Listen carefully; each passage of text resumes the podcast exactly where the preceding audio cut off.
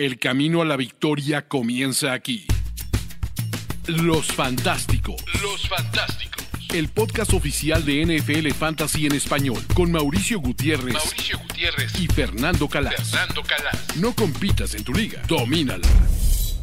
Esto es Los Fantásticos, el podcast oficial de NFL Fantasy en español. Cerrando ya la semana 7, empezando a poner en la mira la semana 8. Fer Calas, ¿cómo estás? Yo muy bien, yo creo que bien, llegamos a la mitad de la temporada fantasy. Eh, todavía, o sea, muchas cosas que al final, al principio de la temporada, tenían así, o sea, eh, nos, dejó, nos dejaron un poco preocupados y ya se han estabilizado. Otras cosas que al principio de la temporada nos llamaban mucho la atención y de repente, ojo, ojo con los Dolphins, ojo con los Dolphins para fantasy incluso. Ojo con el calendario de los Dolphins para mm. fantasy. Ojo, ojo, ojo con Tua. Todo se derrumbó. Eh, ojo, ojo, ojo con San Francisco. Ahora resulta que los que estaban jugando bien pueden cerrar tambaleándose, Fer. Pero antes de platicar de, lo que vamos a hablar, de dejarles la encuesta que queremos en la que, participen, de ir al mercado fantasy, Fer, cuando creíamos que Arthur Smith y los Falcons ya nos habían hecho todo en la vida en contra del fantasy, pues dijeron quítense que ahí les voy. Un toque para Villan Robinson en la semana 7.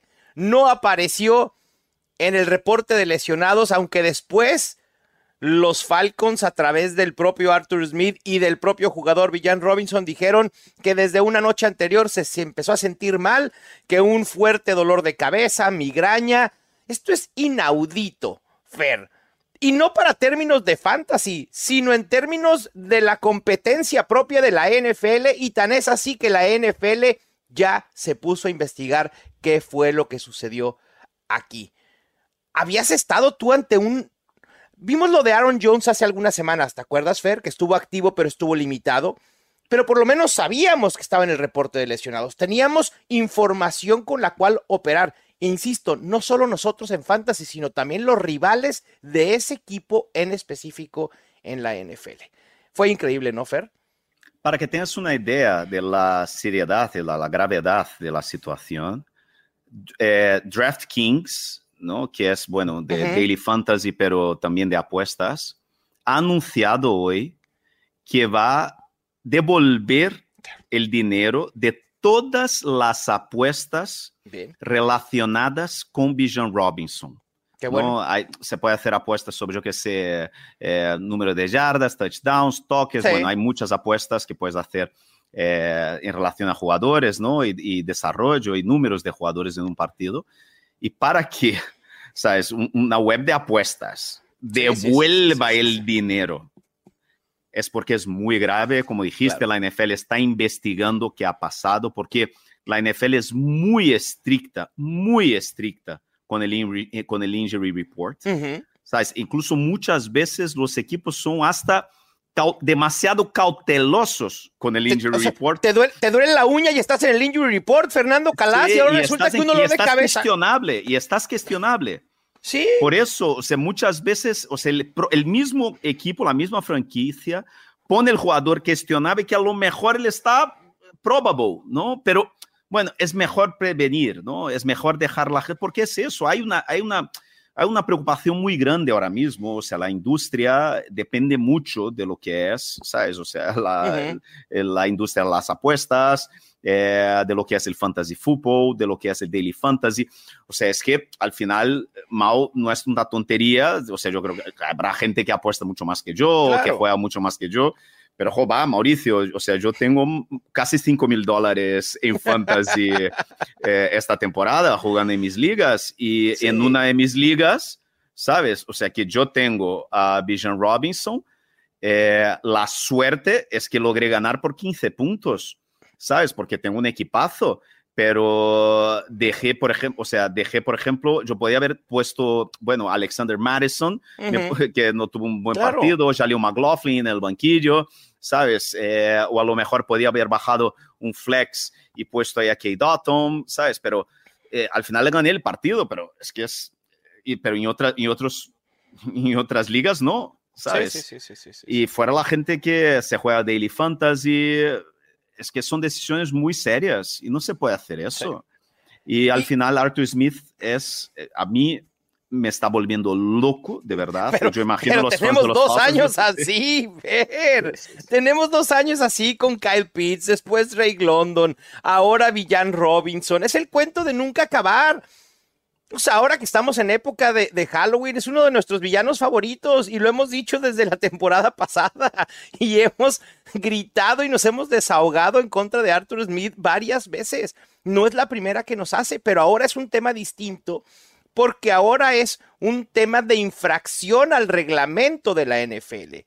Y sí, obviamente el impacto fantasy es enorme y, en el mundo de las apuestas y demás pero al final de cuentas también en, la competencia propia de la NFL. Me parece que no es ético lo que hicieron si realmente Villan Robinson estaba enfermo o, se estaba sintiendo mal. Hay veces que por un dolor de panza... Y la salud del jugador. Y la salud del jugador, Mauricio. También, la salud del jugador. O sea, es que hay que investigar porque al final tú imaginas, por ejemplo, si le han forzado a jugar, la forma con que habló Bijan Robinson en la entrevista post partido sí. es bastante preocupante. Sí. Bastante preocupante porque él dice que él no conseguía moverse, que era un dolor insoportable, pero que se despertó un poco mejor el domingo. Yo digo, pero por el amor de Dios. y entonces los Falcons dijeron, ah, bueno, vístete y a ver si juegas. Yo no sé lo que ha pasado, no voy a especular, pero es la salud del jugador también. ¿Sabes? Mira lo que está pasando. Mira, Roshan Johnson tuvo una conmoción y no jugó la segunda semana consecutiva. Justo. ¿Sabes? Mira, por ejemplo, los, los Browns con Deshaun Watson, que tuvo una conmoción durante el partido, una conmoción, tuvo una lesión, ¿no? Eh, sí, en el, hombro también. Sí, y decidieron que no jugaba el resto del partido, ¿sabes? O sea, es que yo creo que hay que ojo, porque, eh, claro, ese es un problema de fantasy, estamos hablando de fantasy, estamos hablando de, de, lo que, del impacto, pero y la salud del jugador. Sí, no vale todo, no vale todo. O sea, yo creo que, bueno, es, es, es, tremendo lo de Arthur Smith, o sea, la arrogancia, la prepotencia. Eh, yo creo que, a ver, ojalá, ojalá la, la NFL investigue, ojalá se, se tomen medidas, porque me pareció tremendo, vamos. Sí, a, mí también, Fer. Pero bueno, pasemos a otros temas. En este episodio estaremos hablando del mercado fantasy con las opciones a reclamar en waivers. Nuestra sección principal va a ser sobre los trades que queremos que sucedan con el mejor impacto fantasy. Estamos a una semana de la fecha límite de los trades. Por ahí los Titans ya empezaron a vender la casa completa, así que cuidado con eso. Y obviamente nuestra bolita de cristal. La encuesta que les vamos a dejar en YouTube es justo hablando de estos trades. ¿Qué jugador para ustedes debería ser intercambiado antes de la fecha límite? ¿Los Vikings deshacerse del quarterback Kirk Cousins? ¿Los Titans mandar en trade a su mejor running back Derrick Henry o los Cardinals incluso ante una posible el posible regreso de Kyler Murray desprenderse del wide receiver Marquis Brown. Déjenos sus respuestas y las estaremos comentando un poquito más adelante. Fer, vámonos al mercado fantasy. Aquí está lo mejor, aquí está lo selecto, llévelo, llévelo. Mercado fantasy. Dice eh, en nuestro teaser de entrada es que eh, pásele, aquí está lo mejor, aquí está lo selecto. Y resulta que Zach Evans no era ni lo mejor ni lo selecto, Fer Calat. Que Sean McVay dijo que Darrell Henderson era su running back favorito. Un running back que ni siquiera estaba hace una semana en el roster del equipo. Es increíble. Es de estas cosas que nos da la NFL y que tienen un impacto fantasy increíble que a mí me apasionan. Sí, y, viendo a Deonta, a Foreman haciendo lo que hizo en el partido de, o sea, de los Bears, es que este partido, tú imaginas si fuera ahí Rashawn Johnson, ¿no? Tú imaginas si fuera Rashawn Johnson. Este era el partido de Rashawn Johnson, Mao. Sí, sí, sí, sí. Me dio mucha pena, mucho dolor. Ya mucho sé. Dolor. Sí, de Dante Foreman también muy, muy, bien. Darrell Henderson no se vio tan productivo, pero fue una marcó opción. un touchdown, marcó un Sí, touchdown, pero yo exacto. creo que eso ahí, ah, no, no me, no me convence mucho. El- Yo te- tendría mucha calma, la verdad. ¿Preferirías evitar el backfield de los Rams en tanto regresa Kyron Williams o si prefieres hacer algún tipo de inversión, ya sea con Darrell Henderson o con Royce Freeman? Dios mío. No, yo creo que si, si estás desesperado, Daryl Henderson, yo creo que es Sí. la mejor opción, ¿no? Yo Pero creo.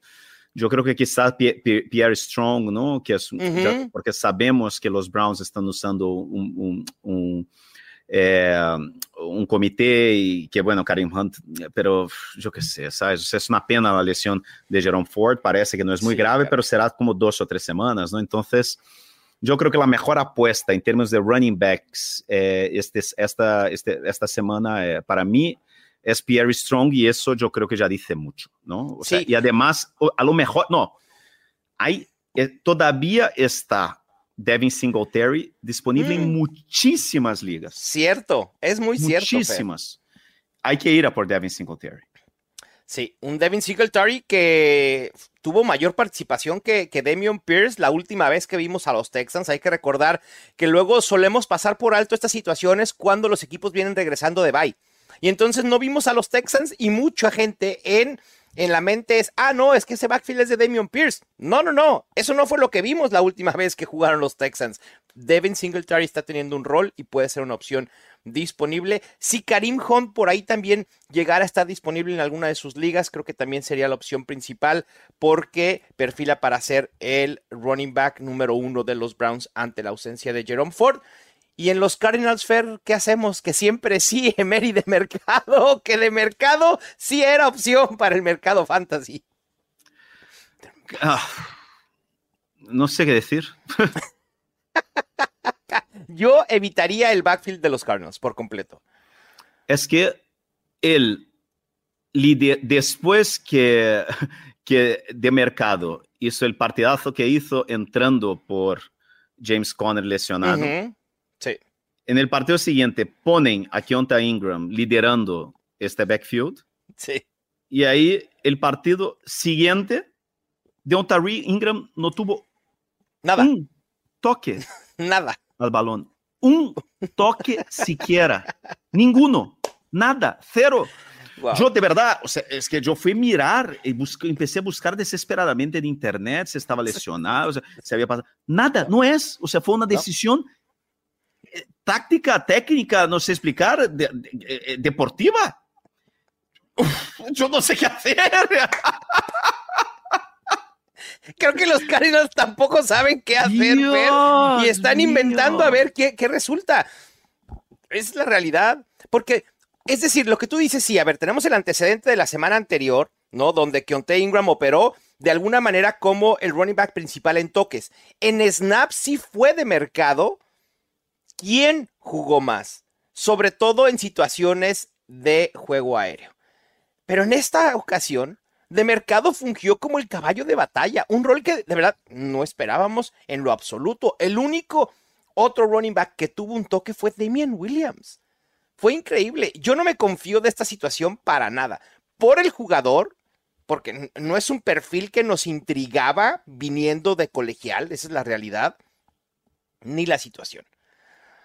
Obviamente, si uno está desesperado, pues considera a Mary de mercado como un running back 3, sin mucho upside dependiente de touchdowns, pero mm, no da para más. Creo que incluso Fer, si no es Darrell Henderson, si no es Karim Hunt, Pierre Strong, creo que estos waivers es mejor voltear a los wide receivers, sobre todo si Josh Downs pudiera estar eh, disponible, ¿no?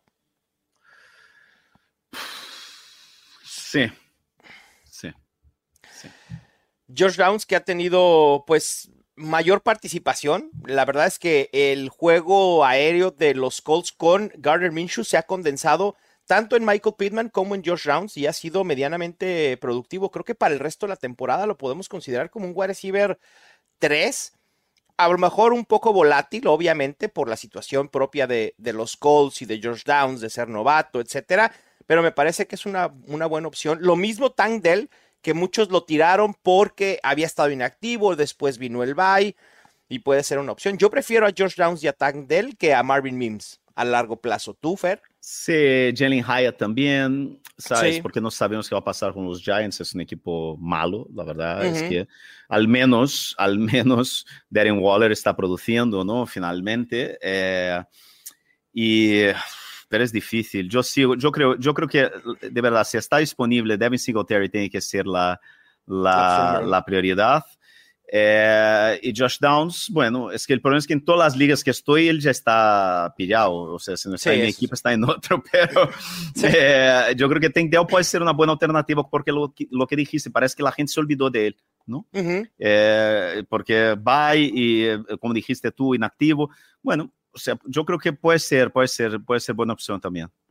¿Sabes también que creo que puede ser una muy buena opción, Fer? Y debe estar entre los cinco más reclamados esta semana, sobre todo por la posición tan difícil que se ha convertido desde hace muchos años la posición de tight end, es el novato Dalton Kincaid.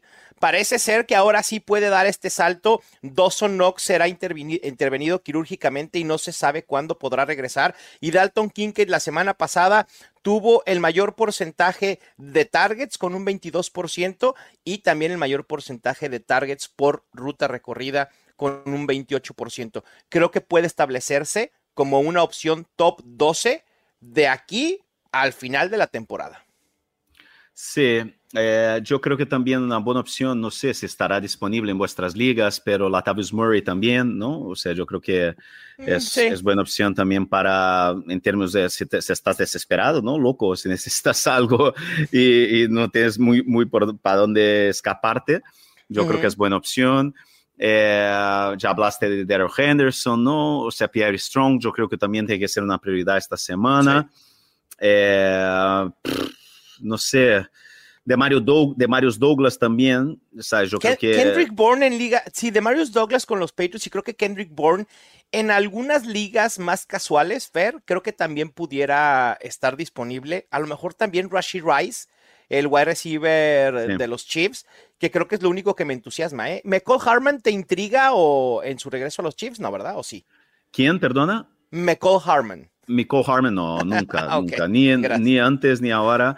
Kincaid sí, claro, porque Kincaid al final es que es la lesión de, de Dawson Knox le abre las puertas, ¿no? Entonces, yo creo que Kincaid sí, sí. Va, perfecto. Bueno, pues ahí están las mejores opciones para reclamar esta semana. Pero yo Vamos. insisto, o sea, dale, yo dale, creo Fer. que, perdona, de Mario, no, de Mario Douglas y Jalen ¿Sí? Hyatt, quizás, ¿sabes? O sea, si tienes un buen equipo uh -huh. eh, y tienes el lujo de poder pillar ahí a dos rookies y decir, mira, los voy a dejar aquí en el banquillo a ver qué tal las próximas semanas, ¿no? Okay. Porque son dos tíos con muchísima explosión, ¿no? Yo sí. tengo un amigo que llama...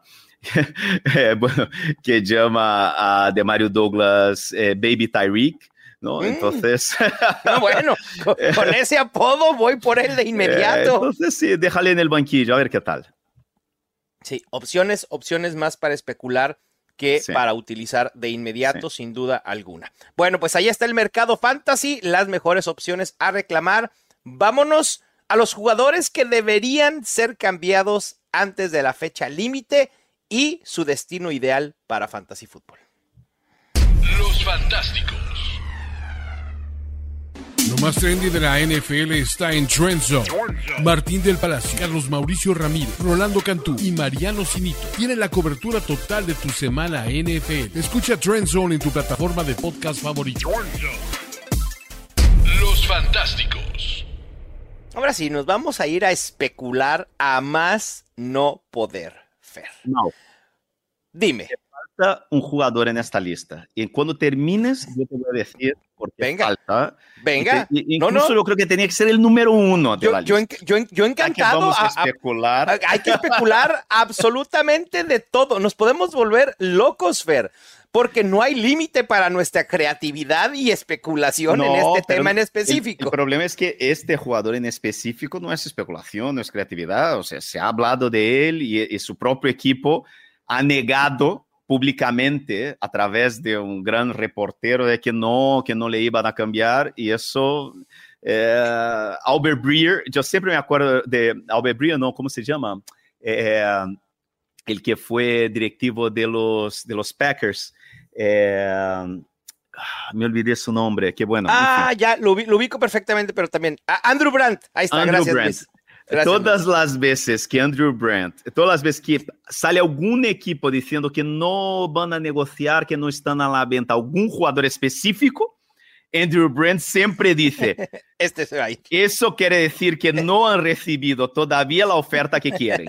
sí, claro, totalmente. y entonces yo siempre me acuerdo de Andrew Brent, que he desayunado con él, con él una vez aquí en Madrid hace varios años, tal, un, un, señor majísimo, tal, pero siempre me acuerdo de esta frase de Andrew Brent. Entonces, ojo con este tío, pero al final de la lista, vamos allá, comienza. Venga. Bueno, el primero, Fer, que lo pusimos justo en la encuesta, es Kirk Cousins. Se ha especulado muchísimo de si ya los Vikings deberían tirar la toalla, pero a mí me parece que después de lo que vimos el día de ayer, lunes por la noche, esto hay que cancelarlo de inmediato. Cualquier especulación de un trade de Kirk Cousins. ¿No lo crees? Ganarle a los 49ers, a ver, unos 49ers que sabíamos que en algún momento podían tener una ligera debacle, que no eran imparables, que iban a perder en algún momento un segundo juego. Pero los Vikings ya no se ven tan mal como se veían hace dos semanas cuando empezaron las especulaciones del trade de Kirk Cousins. Pero aún así, Fer, si Kirk Cousins está disponible en trade, ¿a dónde te encantaría verlo para términos de fantasy fútbol? Ah, yo creo que lo que dices primero, lo que dices es correcto. ¿sabes? La victoria de ayer, yo creo que es, incluso es buena para Fantasy, porque a lo mejor puede ser un estímulo para que Justin Jefferson vuelva, porque fue, fue una de las mejores, eh, de verdad, fue uno de los mejores, uno de los mejores partidos de la historia de Kirk Cousins.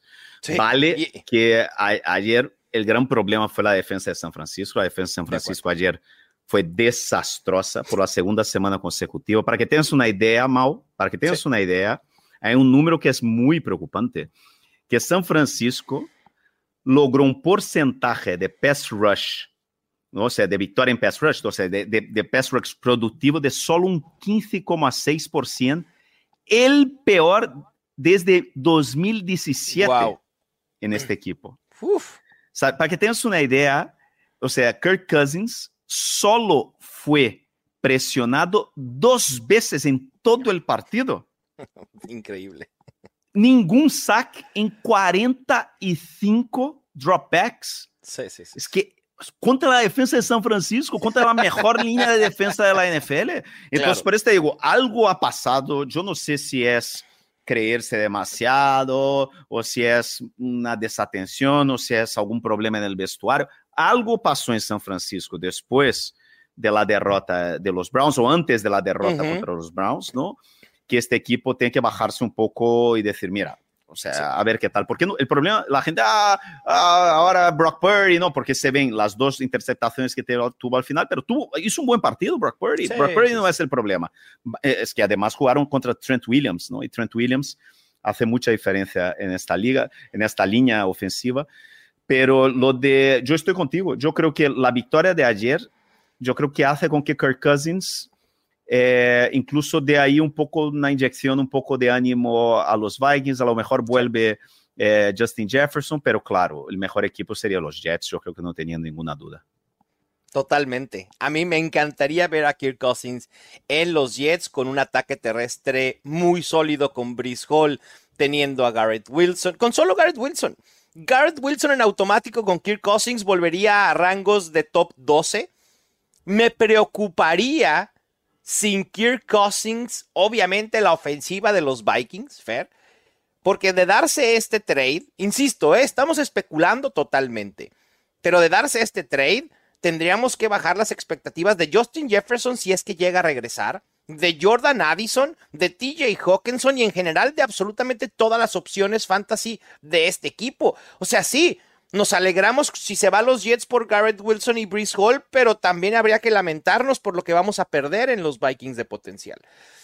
Eh, va para los dos lados. Pero bueno, ahí está Kirk Cousins como posible mejor destino fantasy los Jets. Después, Fer, coloqué a un running back. De nuestros favoritos en la historia de los fantásticos, siempre hemos hablado bien de él por su talento, por el capital del draft, porque se le tachó de que se lesiona mucho, etcétera, etcétera, etcétera. No, no estoy hablando de Christian McCaffrey. O sea, sí también, pero no. Es Saquon Barkley. ¿Tú crees que los Giants pudiera llegar esta semana alguien con una oferta que les interese y soltarlo en un trade? Ya han dicho que no, ¿eh? Los reportes dicen que Saquon Barkley no está disponible, que volvemos a lo mismo. Eso quiere decir que quizá no ha llegado la oferta correcta. Yo creo que hay eh, tres equipos que son obvios, ¿no? Cuando hablas de, de, dónde puede ir. O sea, un tío como Saquon Barkley, ¿no? Eh, tendría un impacto parecido al de Christian McCaffrey, ¿no? Christian McCaffrey se fue a San Francisco. Entonces, yo creo que Barkley, para irse, tiene que irse a un contender. Y yo creo que hay tres contenders que para mí son bastante, eh, que llaman mucho la atención, que son Ravens, Bills y Chiefs.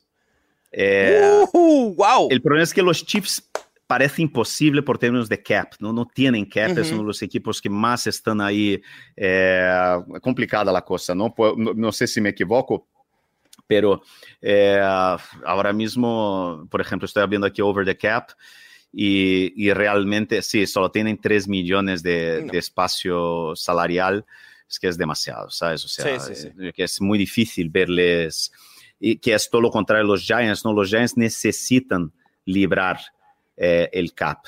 Entonces, yo no sé, o sea, pero yo creo que estos tres equipos serían maravillosos, ¿no? ¿Te imaginas? Totalmente. Eh, sería increíble. Yo creo que los Ravens, por el perfil del equipo, por el perfil del ataque, el perfil del, quarterback, yo creo que sería un sueño para Fantasy. Sí, totalmente. Sería justamente el impacto de Christian McCaffrey cuando llegó a los 49ers, porque el sistema sería el mejor para Saquon Barkley, lo pondría como una opción top 3 en los Ravens y además, aquí lo interesante es que el movimiento de Saquon Barkley a los Ravens no tiene fuertes implicaciones negativas en Fantasy Football Fair.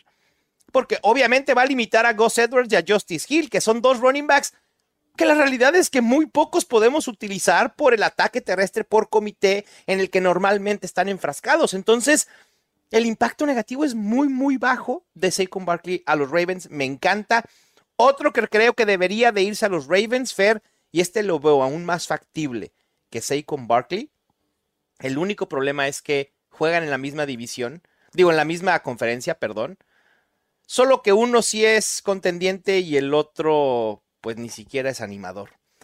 Y a pesar de que los Titans se han empeñado en querer ser robados por los Eagles, pues ahora pudieran establecer una eh, amistad con los Ravens, ¿no? Raro porque hay una rivalidad ahí importante, pero Derrick Henry a los Ravens también haría muchísimo, muchísimo sentido. E insisto, este es un equipo, el de los Titans, que puede empezar a vender absolutamente todo. Ryan Tannehill ni siquiera va a jugar esta semana por lesión. Vamos a ver qué, hay con Malik Willis o con eh, Will Levis. Pero este equipo pudiera vender absolutamente a todos. Sí, lo único, yo no, yo no veo el perfil de Derek Henry para el ataque de los Ravens. ¿sabes? Ese es lo único que yo no, no me encaja. ¿Te gusta eh, un, running back más versátil en ese esquema? Sí, exactamente, porque este esquema es, o sea, es, necesita un, ¿sabes? o sea, necesita ahí un, un, comodín, ¿no? Un jugador que pueda engañar los ataques y ahí y es ahí donde yo pienso dónde podría encajar Derek Henry, ¿no? Por el perfil de jugador y el perfil de personaje. Y sabes, el único equipo que me encaja, Luis Obregón me va a matar, pero son los, Cowboys. No, por favor, no, no, ni lo digas, por favor, Fernando Calas.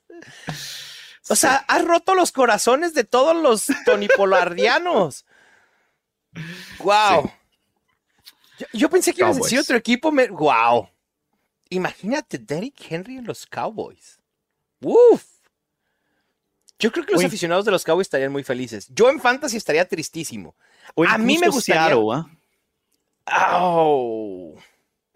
Seattle, dice Luis que lo vio venir desde que empezó el planteamiento.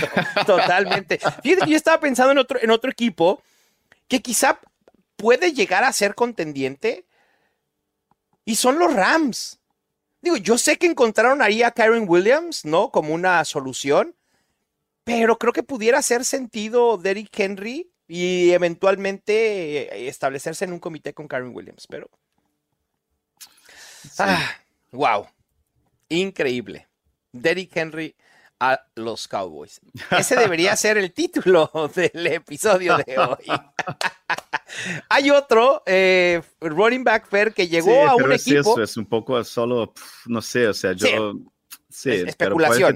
sí, a lo, o a lo mejor los Bills, ¿no? Porque a lo mejor yendo a los Bills se encajaría con el perfil este, podría ser un comité de James Cook y Derek Henry, ¿no? Totalmente. One-two punch.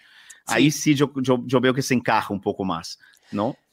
Mm, fíjate que los Bills no lo había pensado y si James Cook con este perfil de ser el, más versátil, lo puedes utilizar en el juego aéreo y a Derrick Henry exclusivamente como creímos que en su momento iban a utilizar a Damian Harris, ¿no? Que después fue Latavius Murray el que tenía ese rol. Me, gusta, ¿eh? Me gusta también los Bills para Derrick Henry. Hay otro eh, running back fair que ese puede ser el más barato a conseguir que no sé incluso si pueda aportar algo en algún equipo en estos momentos, y es Dalvin Cook. Los Jets hicieron un error en contratarlo y han visto que Brice Hall está listo para ser caballo de batalla. Dalvin Cook no está jugando bien, no está siendo participativo y lo que pudieron sacar los Jets eh, en un trade puede ser bueno. Creo que los Ravens hacen sentido, ¿no? Sí, yo igual. Los Chiefs pudieran hacer sentido también ahí. También, En un comité con Pacheco. Pero obviamente, creo que Dalvin, Dalvin Cook en los Ravens volvería a rangos de top 24, Fer, o crees que está. No me, no me gusta la palabra acabado, pero está tan en la parte final de su carrera, eh, siendo tan inefectivo, que llegaría a los Ravens a competir por toques con Gus Edwards o Justice Hill y que al final se convertiría en un ataque terrestre de tres en vez de dos. ¿Lo, ves así? Puede ser, pero por el precio quizás es el que más realista, ¿no? Podemos ver quizás, ¿no? Yo creo que sí. yo creo que se encaja porque es un tío versátil. Los Ravens no necesitan realmente un caballo de batalla, ¿no? O sea, eh, a mí me gusta la idea de los Ravens con Dalvin Cook. Sí, así es o un regreso a los Vikings. Porque además que Makers ya, ya, ya, ya estuvo bastante involucrado este fin de semana. Sí, totalmente. Fer, nosotros en Fantasy siempre decimos que el, mejor momento para ofrecer en un trade a un jugador es después de una semana de explosión cuando ha venido decepcionando constantemente. Los Steelers deberían de hacer exactamente lo mismo con Najee Harris. Aprovechar ese juego de mediana explosión con el touchdown y ofrecer a Najee Harris por toda la NFL de inmediato. A mí, hablando de los equipos, porque obviamente vamos a repetir equipos porque son los que creemos que pueden necesitar un running back.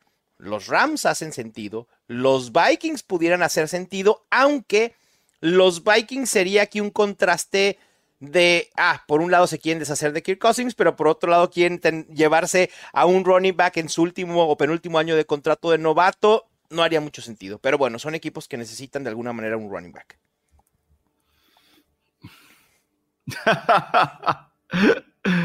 Si tú fueras gerente general de una franquicia de la NFL, Fer, que necesite un running back, ¿hablarías para preguntar por Najee Harris? ¿O mejor buscas en la agencia libre?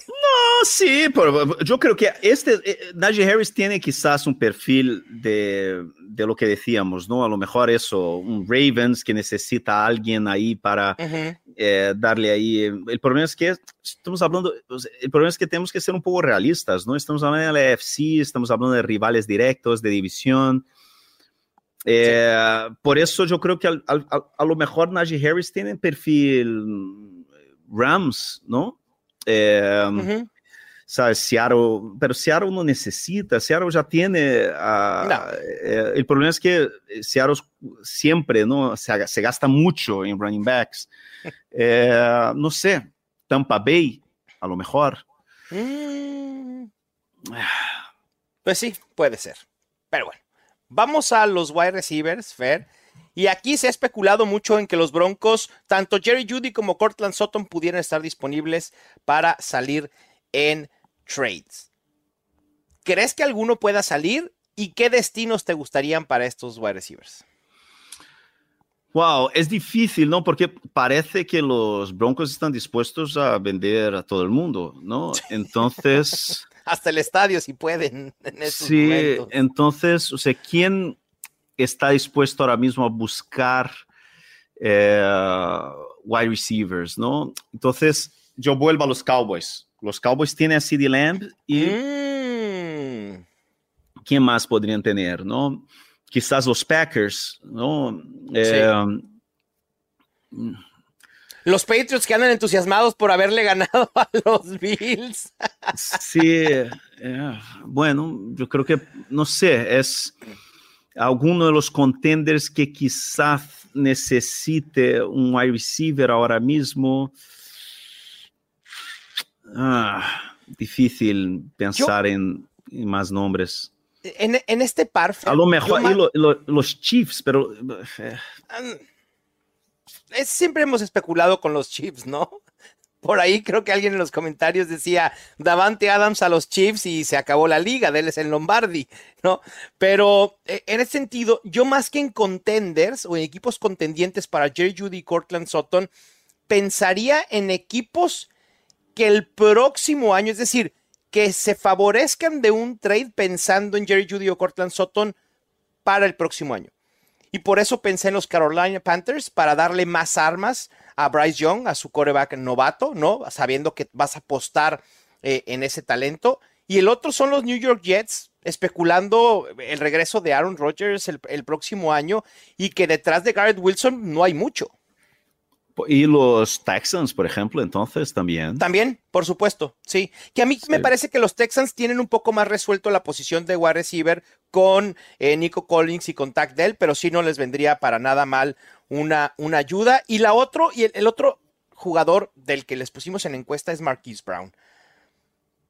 No sé qué pensar con los Cardinals, ya hablamos un poco de su manejo con los running backs, pero este es un buen momento para los Cardinals decir, a ver, ya implosionemos, regrese o no regrese Kyler Murray. Esta no es la base que queremos para el próximo año. Por ahí, con Rondell Moore, con Michael Wilson, creo que tienen dos opciones que, con los que pueden construir, quizá no alrededor y no van a ser súper estrellas, pero pueden ser medianamente de wide receivers utilizables para un equipo del NFL. Y Marquise Brown a sacarle provecho.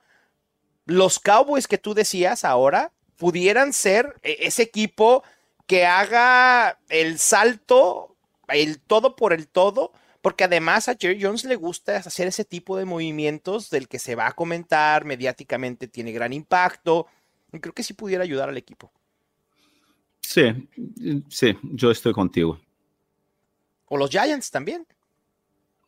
El problema es que los Giants, ¿a qué juegan? O sea, ¿qué lógica tendría para los Giants? No, dar ninguna. Lo que tendrías yo, que dar para Marquise no, Brown, no, nada. No, no, no, ninguna, ninguna. Sí, no, absolutamente ninguna. Bueno, pues con esto vamos a cerrar No. eh, lo de los tres. No. Ah, no, claro, falta el que debía haber puesto en el número uno que dijo Fernando Calas, lo cantó desde un inicio y además también a ver si ya tenemos los resultados de la encuesta para saber ustedes quién creen que debe ser el jugador cambiado antes de la fecha límite. Fer, el espacio es Devonta Adams, tuyo. claro. ¡Oh! ¿Por qué no? Si, Wow. si Adam Schefter eh, eh, publicó diciendo que de ninguna manera, no sé qué, es porque no han recibido lo que quieren por él. ¿Qué quieren? ¿Un pick de Eh, primera ronda? No sé.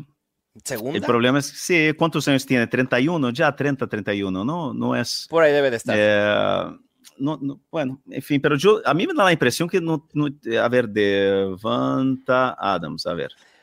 Ah, Adams, vamos a ver su edad, ese es gran radio, ra- excel- Mira, va a cumplir 31. Hombre, él nació en Navidad, o sea, él es de 24 de diciembre. Mira, nada más. La vez- un día antes, la noche de Navidad, hubo fiesta en casa de la familia Adams. Sí, claro. Eh, pero eso va a ser 31 ahora en diciembre. Primera ronda para un, wide receiver de 31 años. Es difícil. Un, un- un contrato altísimo, multimillonario. ¿Dónde encajaría Devant Adams ahora mismo? Eh, alguien, alguien en los comentarios, los Kansas los City Chiefs, Chiefs. sí, no sé por qué no. Imagínate eso. ¿Por qué no? Sería una bomba total. Sí, ¿por qué no? ¿Por qué no? ¿Por qué no? ¿Por qué no? O por qué no a- al equipo que está all-in, que a pesar de que no necesita un wide receiver, tiene a uno de los mejores gerentes generales en estos momentos, si no es que el mejor para hacer trades, Philadelphia Eagles. No, pero no encaja. Es que Yo sé que no, Fer, pero imagínate Devonta Smith, AJ Brown y, y, y, y- y Devante Adams, wow, y Dallas Gether, uf, No, es que además es uno de los peores equipos en términos de, de Sí, cap de- de space, volumen. espacio Sí, de cap, además, eh, ¿sabes? O sea, es que es... eh, los es Cowboys tremendo. para Devante Adams. Bueno, tú sabes, tú hab- hablaste de, de uno de los equipos de- que mejor hacen trades de la NFL. Eh, el, el equipo ahora mismo con mayor eh, espacio salarial de toda la liga es San Francisco, con 39 millones. Nah, no lo veo. Ese, eh, sinceramente no, no lo veo. No lo veo porque no es el perfil, ¿no? Sí, Pero de acuerdo. eh, no sé, o sea, no sé. A ver, para Fantasy, ¿dónde te encantaría al que se fuera Davante Adams? Para ¿Cuál sería fantasy, el, el destino ideal en Fantasy en Davante Adams, suponiendo que pudiera salir de los Raiders? Para fantasy, porque no es solo pensar en Davante Adams, es pensar dónde él iría y no haría daño a Claro, ¿dónde perjudica menos? Pero él ¿Dónde se per- beneficia más. Yo, yo estoy convencido que son los Chiefs. Sí, ¿Te imaginas? obviamente. Es que, claro, claro. porque no tienen ningún wide receiver. Los Chiefs, sin duda. Segunda opción, ah, quizás, no sé, los Colts. Pero no veo los Mm. Colts yendo a por, por Davante Adams. Eh, Mm, Producción, Luis Obregón tiene un equipo y me gusta, ¿eh? Detroit Lions. no, pero ahí nos destrozaría. ¿Afectaría mucho a Amon-Ra? eh, a ¿Crees, en Amon-Ra cuestión de y, la porta, y la porta principalmente. Claro, ¿no? la porta. ¿Sabes dónde puede Sí. tener menos impacto? Bueno, no, también impactaría un poco en los Bills, porque los Bills no tienen un wide receiver número 2 tan clavado, ¿no? Por ahí opera Gabe Davis, por ahí opera Dalton Kincaid, pero no sé si le perjudicaría a, a Stephon Dix de cierta manera. Y un También- regreso a casa. ¿Regreso a casa? ¿De verdad, Fer? A los Packers. Sí, claro. Mm. Dependería de la lesión de Christian Watson. Que también, a ver, no hay un número uno, tienes que darle armas a tu coreback. Seguir a su mejor amigo, a, a Nueva Orleans. Sí. También en el chat están diciendo, están diciendo los Ravens, Fer. Sí, los Ravens, sí, pero yo decía de fantasy, ¿no? O sea, yo Claro. creo que los Ravens, yo, o sea, quiero... No, no, yo, nos que- ponemos yo a llorar quiero... con yo- Flowers. no, y, Andrews, porque al final Devant Adams, Devant Adams es un magneto, por más que haya tenido este, este drop, no Claro. sé si la gente lo vio, el drop que tuvo en la end zone, ¿sabes? O sea, el balón cayó en su mano y él la dropó, una cosa que Devant Adams que lo haga eso, pero él es un magneto, eh, es un imán en la red zone, o sea, el balón, además por ser alto, todo. eh, yo creo que, pero sería muy interesante, ¿eh? a mí me gustaría mucho que ver ahí Devant Adams, que está bastante Sí. cabreado, ¿no? Que está bastante molesto, en, quiere irse. A ver si, bueno, que hoy es día 24, todavía no tenemos una semanita. Una semana, una semana, sí, una semana, Fer. Eh, vamos a ver qué, qué sucede. Si estos trades llegaran a suceder, sucederán antes del el 31 de octubre. Así que ojalá veamos movimiento. Ya vimos el primero así fuerte con Kevin Bayer, el safety de los Titans, yéndose regalado a los Eagles. Así que con esto cerramos esta sección y vámonos a un rapid fire de la bolita de cristal. La bolita de cristal. Fer, te voy a dar over-under de proyecciones fantasy o en un 1 a 1 a quién prefieres para la semana 8. Comenzamos con un coreback que venía haciéndolo muy bien y que de alguna manera decepcionó en semana 7. El coreback Sam Howell enfrenta a los Eagles, proyecta 16.52 puntos fantasy. Under. Uy, por más que confíe en Sam Howell, a ver, en fantasy, ¿eh? Yo también voy a ir con el, con el under enfrentando a Filadelfia. ¿A quién prefieres esta semana, Fer? ¿Al coreback CJ Stroud, que lo ha estado haciendo muy, muy bien y regresa de bye? ¿O a Dak Prescott enfrentando a los Rams? Stroud. Yo también prefiero a CJ Stroud. Dak Prescott ha sido una decepción total esta temporada y ni siquiera lo considero, lo considero como un streamer para semana 8.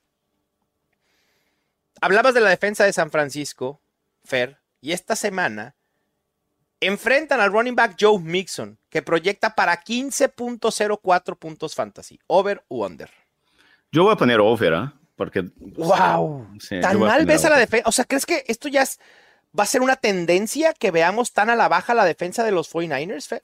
Yo no sé si va a ser una tendencia. Ha sido una tendencia las últimas dos semanas. Claro. Y, y, si tú no presionas. El, el problema es que la presión es que si no tienes presión, al final la NFL da igual, no es que una cuestión, tiene, a ver si se si, si, reencuentran, ¿no? Pero de momento, la filosofía esta que yo tenía eh, de que no se puede eh, o sea, alinear nadie contra los 49ers y los Browns, sí, ahora ya... Eso, eso ya. No.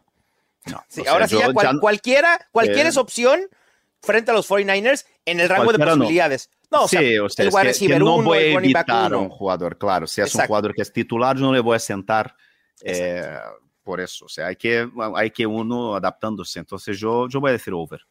Yo voy a decir under, pero por punto .04 puntos. Joe Mixon termina con 15 puntos fantasy y, y con eso se cumple el under. Hay dos running backs, Fer, que lo están haciendo muy bien esta temporada, que están siendo muy productivos, que están siendo utilizados en rangos de caballo de batalla, pero tienen enfrentamientos opuestos. A Isaiah Pacheco con un enfrentamiento muy favorable contra los Broncos o Kenneth Walker en un enfrentamiento complicado contra los Browns. Kenneth Walker, sin duda, sin duda. O sea, yo creo Pacheco, Pacheco está produciendo para fantasy, Sí. pero Pacheco no está jugando bien. O sea, es Eso sí, que me queda claro. No, Me- o sea, es me que no, claro. no, o sea, es que entonces, o sea, es porque está produciendo porque está ahí, ¿no? Es un poco, Porque, bueno, porque está siendo uti- utilizado, pues es volumen. eh, Sí. claro, pero bueno, está, yo no sé, o sea, a mí me, no me, no me convence de todo, sí, está haciendo, está bien, no está mal, pero yo creo que Kenneth Walker, yo te digo una cosa, en, en mi cabeza, mi top 3 para el resto de la temporada de running backs es número uno McCaffrey, número dos eh, Travis Etienne y número tres Kenneth Walker. Yo Es también estoy ahí. tres. eh, Fácilmente yo también pudiera estar ahí. Por lo menos Travis Etienne y Kenneth Walker deben ser considerados como top 5 para el resto de la temporada. Eh, yo aquí los voy a tener muy parejos en rankings. Todavía no he hecho la, actualización de los martes de mis rankings, pero sé que los voy a colocar muy, muy parejos. Ambos en el top 10. Por el enfrentamiento y por el tipo de juego que puede ser para los Chiefs enfrentando a los Broncos, prefiero por una nada a Isaiah Pacheco. Simplemente. Hablábamos de los wide receivers de los Raiders y Jacoby Myers, Fer, ha sido una opción sólida, constante. Enfrenta a los Lions y proyecta 14.17 puntos fantasy. Under. Yo también voy con el under, sinceramente. Vamos a ver qué sucede ahí con los Raiders. Y después tenemos uno contra uno de dos wide receivers que juegan en el mismo equipo y que empezaron a producir ambos y después fue una semana para uno, otra semana para otro. Cooper Cup proyecta 18.87 puntos fantasy y Puka Nakua 19.38 y enfrentan a los Cowboys. ¿A quién prefieres? Y no se vale decir a los dos. Puka. Yo también prefiero a Puka Nakua en esta ocasión, pero creo que van a estar muy, muy parejos, tal como aparece en su proyección. Fer, pues resulta que Darren Waller sí era lo que esperábamos. Digo, tuvimos que esperar algunas semanas, pero ahí está siendo un tight end top 5 en fantasy. En esta ocasión enfrenta a los Jets y proyecta 11.55 puntos fantasy. Under. Fair. Bueno, under de 10, o sea, arriba de 10 sí, o tampoco. No, under. ¿Sabes qué, Mal? Shutout. ¿De los Jets a los Giants? Los Jets, de, los Giants no marcan ningún punto, ni, ni, ni Oh, bold ¿en prediction. cero? Bold prediction, Wow. cero. Oye, no se vieron tan mal con Tyrod Taylor, Fer. Bueno. Ahí está. Fer aventando bold predictions también aquí al por mayor. Me gusta, me gusta. Y por último, Fer, Dallas Gethert enfrentando a los Commanders o Evan Engram enfrentando a los Steelers. Evan Ingram. Yo también prefiero a Evan Engram por poco, pero se ha convertido en una opción Amigos. muy, muy sólida. Eh, antes que me olvide, todavía queda tiempo de vender a Calvin Ridley, porque la gente todavía, estamos a la mitad de temporada, tal, ¿sabes? O sea, es- al final, pues, todavía queda tiempo de vender a Calvin Ridley. ¿ah? El, el wide receiver número uno de este equipo es Christian Kirk. Sí, e- eso sí hay que decirlo, hay que ser muy claros. Christian Kirk sigue siendo el número uno en este equipo y Calvin Ridley va a seguir siendo volátil. Eso, eso en- que ni qué. Bueno, tenemos, Fer, antes de cerrar nuestro podcast, los resultados ya de la encuesta. Una enorme mayoría, el 69% de los que votaron en nuestra encuesta en YouTube dijeron que el jugador que debe ser tradeado antes de la fecha límite es el tractor Derrick Henry. Vamos a ver si pasa, porque además es una especulación que viene no solo de ahorita, sino desde el inicio de temporada en épocas del draft. El segundo con mayor porcentaje fue Marquise Brown con un 15% y el tercero Kirk Cousins con un 14%. Muchísimas gracias a todos por participar en esta encuesta. Vámonos a cerrar este episodio con Fuera de la Galaxia Fantasy. Fuera de la galaxia fantasy. Pero hemos visto a varios equipos ya de la NFL utilizar sus uniformes retro. Pero había uno que no había regresado en muchísimos, muchísimos años. Esta semana regresa el uniforme de los ochentas de los Oilers, de los Houston Oilers. Para ti, ¿cuál es el mejor uniforme retro en la NFL? Mira, a mí me encantó, me encantó la, el uniforme que usaron los Eagles esta semana. Me parecieron increíbles este verde clarito. Es, un Sí. verde, clarito no, es un verde raro, no, no sé El Kelly explicar el, Green, color. sí, sí, sí, es un, es un verde raro. Es un verde tipo los fantásticos, más o menos. Sí, sí, me encantó, me pareció precioso, me, me encanta, me encanta. Pero eh, para mí, y además yo creo que es, no es ni que, yo creo que es una del, uno de los uniformes más bonitos de la historia de la NFL, es el uniforme eh, de los 90 del 49ers con el número este, eh, uno sobre el otro. Ya. que yo, siempre que buscas una foto de Steve Young, por ejemplo, Ujú. en, en Google aparece ese uniforme y hace dos o tres años, eh, ¿sabes? Antes solo había Mitchell y Ness y costaba 250 dólares mínimo, ¿no? Y hace como dos o tres, yo creo que fue hace dos años, ¿no? La NFL volvió a, a relanzarlo, ¿no? Y San Francisco volvió a relanzarlo y ahora son lo que usan ellos y son preciosos. Sí, son muy bonitos. Me encanta, o sea, me parecen increíbles, pero, o sea, yo creo que muy cerca ahí está este de los Eagles que me parece precioso. También me encantó, ¿ah? me encantó este fin de semana. Yo estaba Sí. viendo el partido y me volvía loco. Pero este, este de, en 3D, de los números en 3D de San Francisco, del principio de los 90, es pff, increíble. ¿Ustedes creyeron que Fer Calas iba a decir algún uniforme de algún otro equipo que no fueran los 49ers? Pero A ver, yo es muy bonito, Fer. Es, es muy bonito. muy bonito, porque además es muy Debo 90. decirte, No está no en es- top 3. Eh, no, bueno, vale, porque eres muy eh, old school, ¿no? O sea, a mí sí, me, de hecho. a mí me gusta, a mí, yo soy de las camisetas de fútbol de los noventas, del feísmo este de los noventas, ¿no? Sí, claro, claro. Hay unas joyas de jerseys en todos lados en los noventas, totalmente. Sí, y bueno, pero a mí me encanta esta camiseta, me encanta, me encanta. Sí, es, muy, muy, muy bonita y sí, evoca justamente a las épocas de Steve Young, Jerry Rice, etcétera, ¿no, Fer? A, mí me gusta, creo que sí está en el top 5, pero mi top 3 de los que vamos a ver esta temporada está justamente el de Eagles que vimos el, el domingo por la noche, el de los Tampa Bay Buccaneers con el, el, naranja, con el pirata. No, por es una joya. Belleza, belleza, belleza total. yo, entiendo, es igual que las películas estas de Gore, ¿no? Que dices, son tan malo, tan malo, tan malo que es bueno. No, no, no, no. Es que es horrible, es horrible. Y ahí hay moda decir que es bonito, es horrible.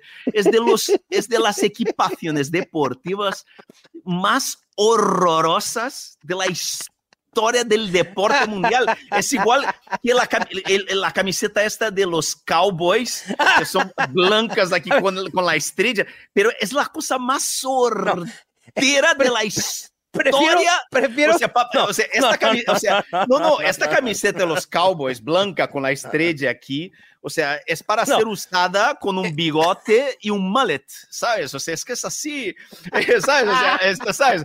Eh, tienes, para usar esta camiseta tienes que ser rubio, tener ah, barriga de cerveza, delgado con barriga de cerveza mullet y bigote de estos que vienen hasta aquí abajo, ¿sabes? Y para, bigote, eh, ¿sabes? Burt Reynolds. prefiero ese de los Cowboys y prefiero el de Tampa Bay al de abejitas de los Steelers. Bueno, vale. Ah, ah, bueno. Y el tercero, bueno, ok, déjenme quito, como ya causó mucha controversia este uniforme de los Buccaneers, lo voy a bajar del top 3. Voy a subir, espérame, no, no, no, espérame, sí, voy a subir al de los Patriots, el old school de los Patriots, el rojo con el casco, eh, que es este. Este es una maravilla, es una joya. A mí me encanta esta equipación de los Patriots. Y la tercera, o que va a estar en mi top 1 es Houston Oilers. Poder ver en el terreno de juego a los Houston Oilers. Perdón, me van a disculpar, pero yo el domingo voy a necesitar una caja de Kleenex por las lágrimas que voy a derramar, por lo que significa para mí ese uniforme. Ese uniforme fue el que me enganchó en la NFL, así de sencillo. Voy a pensar en Warren Moon, en Eddie George, en Earl Campbell y en todos esos esas leyendas de los Oilers. Así que, bueno, Fer, pues a disfrutar. Es preciosa, sí, ese sí es, es, maravilloso. Menciono mención de honor aquí a, a la de los Giants también, que ah, también muy bonito, que la veo, sí, me acuerdo de Lawrence Taylor, ¿sabes? Exactamente. Sí, es, es ver a Lawrence Taylor, sí. También a mí me, me gustó mucho. Muy Me gustó mucho el de los Giants, sí. Qué bueno que la NFL se animó a autorizar este cambio de jerseys y de cascos, eh, eh, porque evocan épocas que nos recuerdan y significan mucho a, a, varios de nosotros. Bueno, Fer, pues vamos a terminar el episodio del podcast. Recuerden que en YouTube nos quedaremos un ratito más para responder sus dudas que pudieran tener. Fer, un abrazo. Chao. Venga, muchísimas gracias a ustedes. Les mandamos un fuerte abrazo. Suerte en sus enfrentamientos, excepto si juegan contra nosotros. Esto fue Los Fantásticos, el podcast oficial de NFL Fantasy en español. Ya tienes todo lo que necesitas para dominar tu liga. Los Fantásticos. Los Fantásticos. El podcast oficial de NFL Fantasy en español. Con Mauricio Gutiérrez y Fernando Calas. Productores ejecutivos. Luis Obregón y Gerardo Chapa. Producción y voz en off. Antonio Semper. Una producción de primero y diez para NFL.